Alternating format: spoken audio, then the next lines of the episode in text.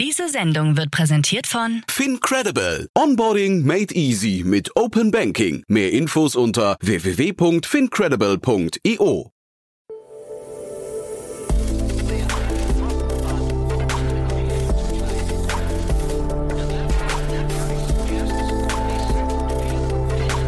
Startup Insider Daily. Investments und Exits.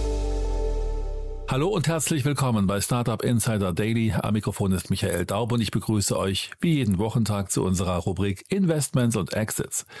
Wie groß ist der aktuelle Foodtech-Markt? Was gibt es für Investments in Greentech? Warum wurde dieses Startup gerade übernommen? Das und ähnliches sind alles Fragen, die ihr euch häufig stellt. Wenn ja, dann seid ihr bei Investments und Exits genau richtig. In dieser Rubrik ordnen unsere Experten aus der deutschen VC-Szene für euch hörenswerte Investments und Übernahmen aus der Start-up-Welt ein. In der heutigen Ausgabe begrüßen wir Daniel Wild, Gründer und Aufsichtsrat von Mountain Alliance mit den folgenden zwei Themen. Das Berliner Start-up Patronus möchte einen Beitrag in der Altenpflege leisten. Sie wollen Senioren dabei unterstützen, ihren Alltag selbstständiger bewältigen zu können und Pflegekräfte und Angehörige zu entlasten. In einer Seed-Runde haben sie nun sieben Millionen Dollar erhalten. Form Energy, ein Startup aus Boston, hat 450 Millionen Dollar in einer Series E aufgenommen. Das Climatech baut sogenannte Eisenluftbatterien, mit denen vorzugsweise grün erzeugter Strom gespeichert werden kann, bei dem Zehntel der Kosten für Lithium-Ionen-Batterien. Das wären die Themen für heute und jetzt geht es gleich los mit dem Gespräch.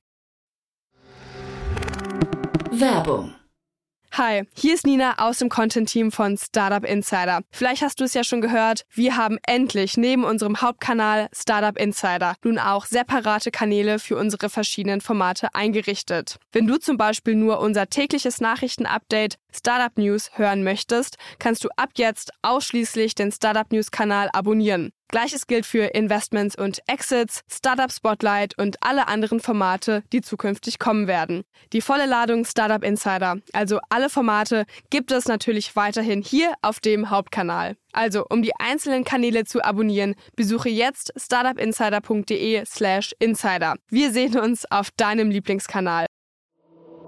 Startup Insider Daily. Investments und Exits. Sehr schön, ja, ich freue mich. Daniel Wild ist wieder hier von Mountain Alliance. Hallo Daniel. Hi Jan, bin gern dabei. Ja, freue mich, dass wir sprechen und du hast coole Themen mitgebracht, finde ich. Ähm, bin, bin gleich sehr gespannt, aber ich würde sagen, wir fangen wie immer an mit ein paar Sätzen zu euch, oder? Ja, klar, gerne. Also ähm, ich habe die Mountain Alliance gegründet, bin heute stellvertretender AR-Vorsitzender. Mountain Alliance ist eine börsennotierte Holdinggesellschaft für digitale Wachstumscompanies. Wir haben äh, 25 Beteiligungen, machen jedes Jahr zwei, drei Exits, entweder die Firmen, die wir verkaufen oder an die Börse bringen, wie letztes Jahr äh, Exasol. Und wir wachsen, indem wir weitere Portfolien von Companies kaufen. Gerade zur Zeit gibt es vielleicht den einen oder anderen Zuhörer im Family Office, der sagt, boah, wir als Family Office haben zwei Prozent unserer Assets in digitalen Beteiligungen und es frisst 20 Prozent unserer Zeit. Solche Gespräche führen wir, kaufen die Portfolien, managen die weiter und das machen wir mit viel Spaß. Und man erreicht dich wahrscheinlich am besten auf LinkedIn oder wie kontaktiert man ja, euch? Genau. LinkedIn, ja, genau. wildandmountain-alliance.de, aber LinkedIn ist wunderbar. Klappt perfekt. Du hast zwei Themen heute mitgebracht äh, hast mir im Vorfeld gesagt, das sind beides eigentlich ein bisschen ältere Themen. Ne? Also jetzt nichts Neues, aber ich finde, wir lernen auch ein bisschen was über Storytelling. Ja, genau. Also ich bin bei beiden Themen beeindruckt, aber man wird schon merken, ich bin bei dem einen Thema viel, viel beeindruckter als bei dem anderen. Also fangen wir mal an mit Patronus. Ja? Patronus ist eine ganz, mal wieder eine beeindruckend schnell entwickelte Firma. 21 gegründet von Ben Stout und Tim Wagner. Und was die haben, ist das Produkt, nämlich die Patronus Uhr. Das ist eine Smartwatch, die für ältere Leute angepasst ist und de facto reduziert auf die Hausnotruf-Telefoniefunktion. Kunden sind Senioren, Pflegebedürftige bzw. deren Angehörige. Ne? Also genau genommen ist es einfach ein Anbieter von Smartwatches, die zum Hausnotrufgerät geworden sind. So, jetzt kann man sich fragen, braucht das die Welt nochmal? Mir, fallen einige Firmen ein, die es in diesem Bereich schon gibt. Äh, zum Beispiel ich bin ähm, indirekt beteiligt an der Firma, die heißt Mayo. Das ist eine App für Altersheime, wo es rund um den Menschen geht. das ist deswegen hier parallel, weil auch hier die Patronus-Jungs eine App, mit der die ganze Familie interagieren will, dazu entwickeln will. Daneben gibt es Firmen wie Libify, aber es gibt auch, die auch die ganze Palette von Hausnotrufgeräten anbieten. Aber ich glaube, es gibt in Deutschland seit zig Jahren ohne Ende Anbieter im Bereich Hausnotruf. Was die aber offensichtlich geschafft haben, ist, das ganze Thema ein bisschen schicker zu machen und vor allen Dingen es auch tatsächlich äh, den Investoren nahezubringen, dass hier aus irgendeinem Grund jetzt entweder mit Execution oder mit besseren Produkten der Durchbruch passiert. Denn nochmal, März 21 Pre-Seed, da wissen wir keine Zahlen dazu.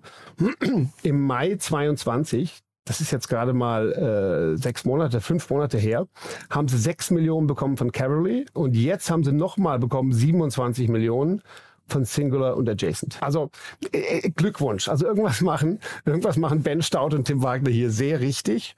Äh, ich hätte nicht investiert, ehrlich gesagt, weil ich gesagt hätte, das ist ein alter Markt, in dem gibt's schon alles. Ähm, ist es auch umstritten, ob so eine Smartwatch jetzt perfekt ist, weil wenn da mal eine GPS-Funktion ausfällt und so, kann es schwierig sein. Aber offensichtlich machen die es gut. Und das wiederum finde ich beeindruckend, weil ähm, manchmal muss man die Welt nicht neu erfinden, man muss es nur besser machen und konsequenter, um darin Erfolg zu haben. Und sag mal, es gibt keinen dominierenden Player im Hausnotruf in Deutschland. Vielleicht werden dies. Ja, also ich glaube, der Markt an sich, da machen wir erstmal einen Haken dran, der ist groß und wächst auch ständig. Ne? Ich glaube, da ist auf jeden Absolut. Fall auch Bedarf. Ähm, die Frage ist ähm, so ein bisschen, ich habe mir die Pricings angeguckt, die fand ich äh, relativ schwierig, weil sie so ein Zwei-Klassen-Modell ähm, schaffen. Ähm, es ist relativ teuer, wenn du nicht in der Pflegestufe bist. Und das wäre natürlich schade, wenn so, ein so ein Thema hinterher äh, Zugang wäre, nur für eine elitäre Schicht, die sich so leisten kann, also die dann irgendwie in der Lage ist, ich glaube, 40 Euro im Monat zu zahlen. Das fand ich schon, das fand ich schon happig. Zeitgleich wenn äh, der Opa oder die Oma mal die Treppe runterstürzt, würde man sich hinterher wünschen, man hat's bezahlt ne? ähm, und hat denen die Möglichkeit gegeben, ähm, dann irgendwie jemanden zu rufen, damit die nicht dann drei Tage alleine zu Hause rumliegen. Genau. Und ich sage mal so, ich glaube, ich glaube, das mit den Pflegestufen geht in Deutschland doch relativ schnell. Ich meine, de facto, dass sie überhaupt dann sozusagen das erstattet bekommen können mit den Pflegestufen, ist ja schon mal beeindruckend. Das heißt, sie sind so weit schon mal in dem System drin, dass sie dieses dass wir es nutzen können. Um Stimmt, so kann man es auch sehen, ja. Mhm. Ne? Also das, das sehe ich schon mal. Ich habe einiges gesehen im, im, im ganzen Health Tech-Bereich. Und diese regulatorische Hürde in Deutschland, die muss immer erstmal genommen werden. Und, und dann kostet es nur zwei Euro im Monat. Das wollte ich eben auch noch ergänzen. Dann ist es natürlich super, ne? Ähm, weil dann ja, genau. ist es de facto kein Kostenfaktor mehr. So ist es. Und sagen wir so, und dann ist es Peace of Mind. Ich meine, am Ende ist es so, anders kostet, glaube ich, 40 Euro oder ein paar 40 Euro. Das ist einerseits kann man sagen, ist viel, andererseits sind diese 500 Euro im Jahr, wenn man jetzt auf der Seite sprechen sie auch irgendwie nett die, die Kinder bzw. Enkel an, die damit quasi ihre Eltern und Großeltern äh, versorgen sollen. Äh, ja, für 500 Euro da quasi das Gefühl zu haben, im Zweifelsfall können sie Notruf absetzen ist wahrscheinlich äh, verhältnismäßig günstig, wenn man sagt, okay, da fährt man Peace of Mind. Dennoch, ich meine, das Thema ist, ähm, das Wort, also die Apple Watch kann das mit Sicherheit alles schon. Äh, die anderen, die anderen Samsung oder sonstigen Watches auch. Das heißt, am Ende muss man sagen, ich bin gespannt, wo jetzt hier, wenn sich das durchsetzt, der wirkliche Hebel ist. Sie haben ja nicht, das ist ja nicht die Idee, eine Smartwatch einfacher zu machen für ältere Menschen. Das gibt's ja auch. Ne? Es gibt zum Beispiel ein anderes Startup in dem Bereich. Also das ganze Thema äh, sag mal, Silver Generation ist riesig. Ich kenne das Thema Media for Care. Die machen iPads für ältere Menschen nutzbar, indem sie es stark vereinfachen. Da, hier, darum geht's aber hier gar nicht. Hier geht's wirklich nur darum, den Notruf mit einem schicken Device zu verbinden, was dann weniger stigmatisiert ist als früher hatten diese Menschen so einen roten Notrufknopf um den Hals baumeln ja, oder so. Genau. Ne? Genau. Und das heißt völlig unsexy, ne? Genau, das ist unsexy. Aber mal ehrlich, USP ist ein sexierer Device.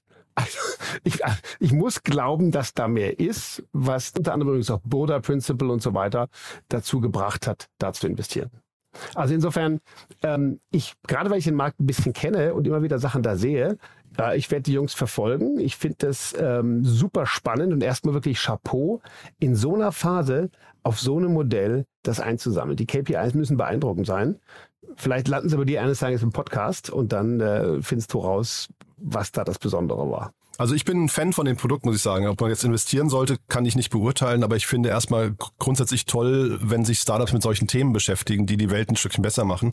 Ähm, ich habe mich gefragt, ist das nicht, weil du ja eben auch die Apple Watch schon angesprochen hast, ist das nicht irgendwann einfach nur ein Feature von anderen? Ja, weil was sie ja jetzt machen ist, sie versuchen den Zugang zu dieser Lösung zu vereinfachen, indem die ähm, Hardware einfach cooler ist, damit ältere Leute, die sind, die sind ja generell ein bisschen adaptierschwer äh, oder oder oder ähm, resistent, ne? ähm, damit die das eben quasi für sich auch nutzen. Die schreiben ganz nett auf der Webseite dann irgendwie, dass der Opa beim, beim Stammtisch ganz stolz die Uhr rumzeigt und so weiter.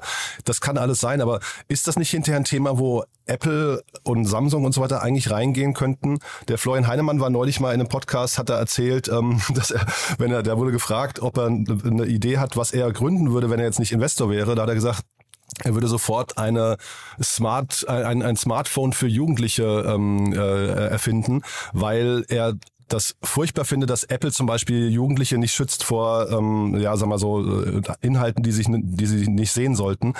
Ist das nicht eigentlich für Apple hinterher wichtig, dass die vielleicht mal diversifizieren und sagen, es gibt was für die Jugend und was für die Alten? Ja, das, das kann gut sein. Und ich glaube tatsächlich, dass es für die relativ einfach ist, das irgendwann zu machen. Genau. Die Frage ist, ist das dann für die groß genug und passt das dann zum Apple-Image, dass, dass das Ding eben auch einen Hausnotruf integriert hat oder so?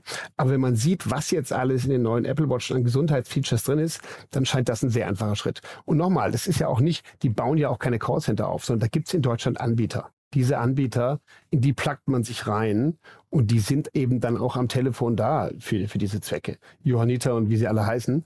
Das heißt, ähm, da muss man jetzt auch nicht die Welt da in dem Bereich neu erfinden, sondern es sind einfach Services, die zusammengebaut werden. Und das sehe ich genauso. Also ich glaube, die Frage ist, wie kriegt man hier einen verteidigbaren Wettbewerbsvorteil dauerhaft aufgebaut?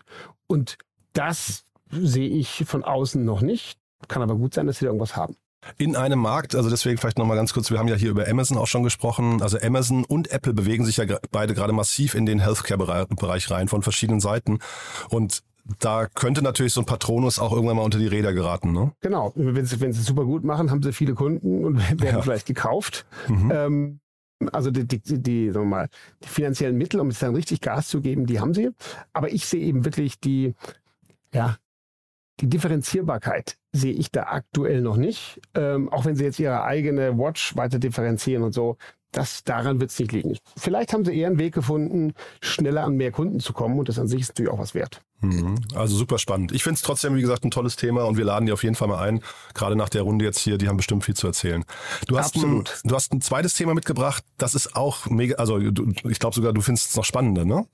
Äh, ich finde es viel spannender, weil es ist endlich mal ähm, eine Finanzierungsrunde, die fett ist, in einem Thema, was super wichtig ist und sich offensichtlich einem Punkt nähert, wo du mit viel Geld jetzt auch wirklich schon aus der, sagen wir, aus der Laborumgebung rauskommst. Hier geht es um Batterien und zwar um eine Firma, die heißt Form Energy aus der Nähe von Boston in den USA und die machen sogenannte Iron Air Batterien, also Eisen-Luft-Batterien.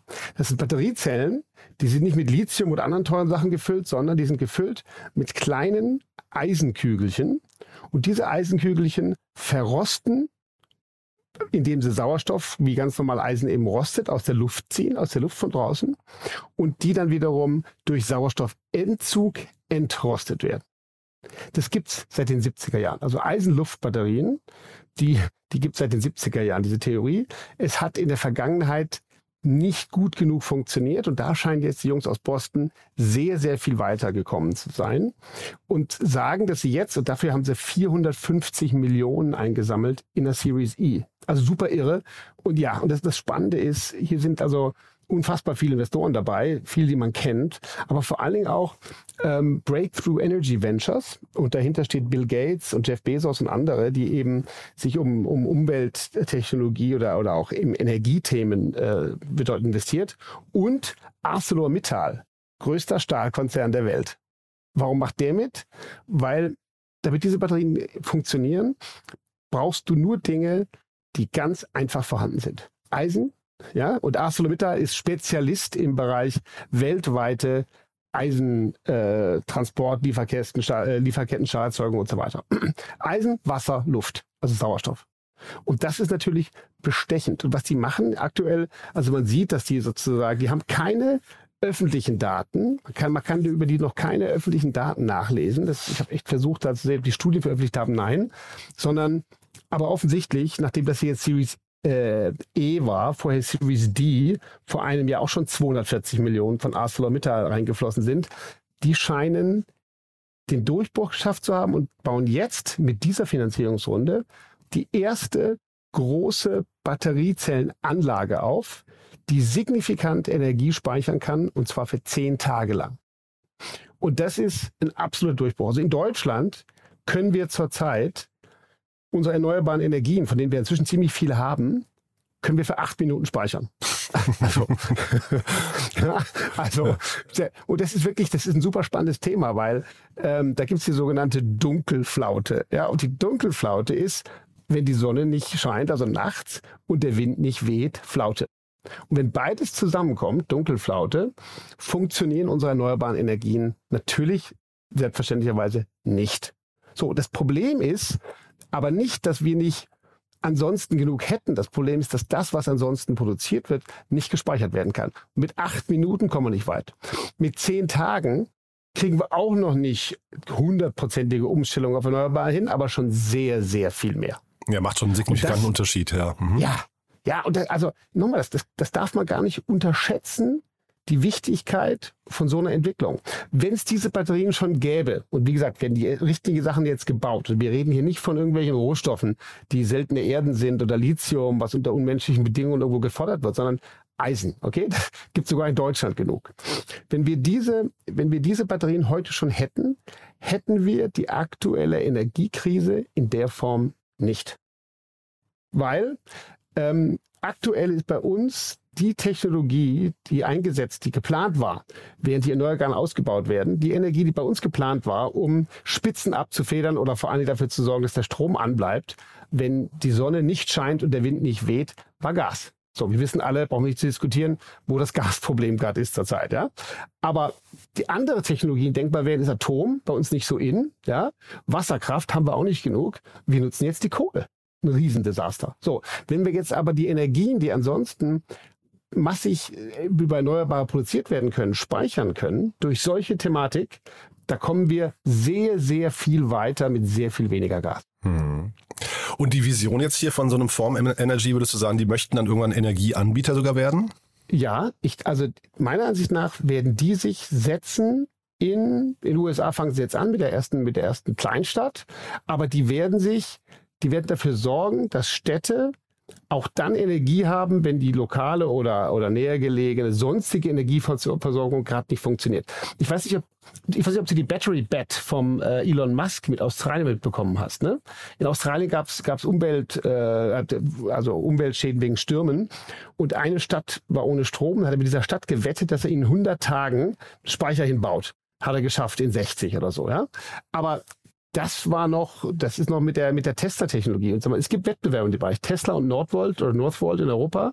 Die kommen aus dem Autobatteriebereich, machen aber auch äh, Speicherlösungen. Nur, sagen wir, wenn du es dir jetzt vorstellst, dass quasi in jeder Kleinstadt neben dem Versorger ähm, auch ein Speichermedium ist, wo eben, wenn sehr viel Wind weht, zusätzlich eingespeichert wird. Ich glaube, da bist du, da bist du eben im Bereich gesamte Infrastruktur und Energieversorgung von am Anfang Gemeinden und später äh, wahrscheinlich Ländern. Naja, und du hast halt, deswegen frage ich, du hast ja eine super spannende äh, strategische Position. Ne? Du kaufst äh, im Prinzip Energie, die nicht gebraucht oder nicht verbraucht werden kann, kaufst du günstig ein und gibst sie dann genau. bei Bedarf teuer ab. Das ist eigentlich äh, vom Geschäftsmodell her auch mega cool eigentlich, ne? Ja, absolut. Es gab ja sogar mal diese virtuellen ähm, es gab mal diese, diese virtuellen Stromerzeuger. Das waren Stromerzeuger, die keinen Strom erzeugten, sondern es gibt in Europa bestimmte Zeiten, da sind die Netze so mit Strom bedient, dass du bezahlt wirst, Strom abzunehmen. Ja? Und die Idee von diesem virtuellen Stromerzeuger war quasi, wenn der Preis negativ ist, den Strom zu nehmen um Schwimmbäder zu heizen oder andere Dinge zu machen. Ähm, das ist, äh, hat sich alles als nicht tragfähig herausgestellt. Äh, Aber wenn man das hier sieht, genau das funktioniert. Also ob man jetzt einen negativen Preis bekommen wird zu bestimmten Zeitpunkt, super. Aber es reicht ja schon, wenn man in Zeiten, wo der Strom günstig ist, weil die Sonne scheint und Wind weht, äh, speichert und dann nachts abgibt. Jetzt müsste man nur hoffen, dass die relativ schnell in die Skalierung kommen, ne? Weil das ist jetzt ein US-Thema, das wahrscheinlich in Deutschland oder in Europa noch nicht, noch nicht einsatzfähig ist gerade, ne? Nee, richtig, nur, also hier sind wirklich Thema SEC, hier der, der Singapurer Fonds und so weiter sind auch dabei. Also hier sind so viele große Player dabei, dass ich, und, und vor allem ist es so viel Geld mit 450 Millionen. Hier geht es ganz konkret darum, das als marktreifes Produkt aufzustellen mit den zehn Tagen und dann zu kommerzialisieren. Also darum ist, und darum ist es interessant. Ich meine, wenn die in der Technologie jetzt in irgendeinem Labor ein bisschen mehr gelungen wäre, würde ich sagen, na super. Aber das hier ist jetzt konkret. Wie, wie schnell wird so ein Ding in Deutschland stehen? Puh, wahrscheinlich wird das schon noch ein paar Jahre dauern. Mhm. Aber, aber es kommt. Gerade, ja. es kommt. Ja. Und, und, der, und der Punkt ist eben, und es wird bestimmt noch mal andere geben, aber die Tatsache, dass jetzt hier smarte Entwickler, ist übrigens die, die beiden Entwickler, der eine ist ein Professor von der, von der MIT und der andere kam aus Tesla raus. Und Tesla ist mit Abstand am weitesten jetzt von den anderen in dem Bereich äh, Batterieentwicklung. Das heißt, da haben sich wirklich smarte Jungs zusammengetan und das, aus meiner Sicht müsste der deutsche Staat in solche Sachen investieren. Und zwar, und zwar massiv, weil ich glaube, dass wir über diese Art von Technologien die Probleme umwelttechnisch oder sonst wie lösen werden. Mit äh, Energie einsparen wird das nicht gelingen. Ja, mega spannendes Thema, muss ich sagen, Daniel. Bin ich sehr gespannt, wie es da weitergeht. Aber ähm, die, ich finde die Rundengröße, da bin ich total bei dir. Das klingt so, als wären die zumindest demnächst marktreif. Und dann, wie, wie könnte so ein deutscher äh, Starter investieren? Äh, würden die sich an so einem Unternehmen beteiligen, meinst du? Nee, die, die würden das, die würden eine Ausschreibung machen, wer sowas auch entwickeln möchte. Oder was würdest du? Ja, genau. Also so, in dem Fall, wie gesagt, die haben ja schon genug Geld. Ob jetzt noch ein deutscher Staatsfonds, die deutschen Staatsfonds investieren dann immer auch nur eher in Deutschland oder, oder Europa im Zweifelsfall. Aber was ich einfach meine, ist, das ist eine Technologie, die wegweisend sein könnte, um viele Energieprobleme lösen, zu lösen, die wir heute haben. Ja? Und da wird es auch andere geben, aber da für so ein Thema mal ein Sondervermögen auflegen, das, es gibt mit Sicherheit auch Forscher in Deutschland, die an dieser oder ähnlicher Batterietechnologie forschen. Und da müsste meiner Ansicht nach ähm, deutlich mehr Geld reinfließen, weil wir einfach technologisch eine Chance haben, diese Themen zu lösen. Und wie gesagt, über darüber, dass du und ich ein bisschen weniger duschen oder, oder, oder kälter duschen oder die Temperatur runterdrehen, das kann nicht die Lösung sein für Industriegesellschaften. Also, sehr, sehr coole Themen. Ich würde sagen, hier bleiben wir dran, wenn sich da was tut. Äh, da drücken uns auf jeden Fall alle die Daumen, dass das nach Deutschland oder nach Europa kommt. Patronus laden wir ein und bei dir darf sich jeder melden, äh, wenn er Portfolien verkaufen möchte. Absolut, so ist es. Cool, Daniel. Dann hat mir das großen Spaß gemacht und ja, danke, bis zum nächsten Mal. Mir auch, Jan. Bis bald. Ciao. Werbung. Hi, ist Paul. Product Manager bei Startup Insider. Willst du wissen, welche Startups aus Hamburg, Mannheim oder vielleicht auch Bielefeld sich mit künstlicher Intelligenz beschäftigen? Oder wie zum Beispiel das Portfolio von Earlybird oder HV Capital aussieht? Entdecke all das und noch viel mehr auf unserer Plattform. Kostenlos und ohne Begrenzungen. Unsere Datenbank umfasst über 20.000 Profile aller relevanten Startups, Investoren und Personen, die darauf warten, von dir entdeckt zu werden. Also, wenn ich dein Interesse geweckt habe, schau einfach mal auf unserer Plattform vorbei unter startupinsider.de/slash insider. Startup Insider Daily, Investments und Exits. Der tägliche Dialog mit Experten aus der VC-Szene. Das waren die Einordnungen von Daniel Wild, Gründer und Aufsichtsrat von Mountain Alliance, zu den Finanzierungsrunden von Patronus und Form Energy im Gespräch mit Jan Thomas. Das war's fürs Erste mit Investments und Exits. Vielleicht schaltet ihr noch später in unserer Mittagsausgabe ein, wo wir Lisa Smith, Co-Founder und Executive Managing Director von Prewave anlässlich einer Series A Round in Höhe von 11 Millionen Euro zu uns eingeladen haben. Wenn nicht, hören wir uns hoffentlich morgen in der nächsten Ausgabe wieder. Am Mikrofon war Michael Daub. Ich verabschiede mich. Bis dahin.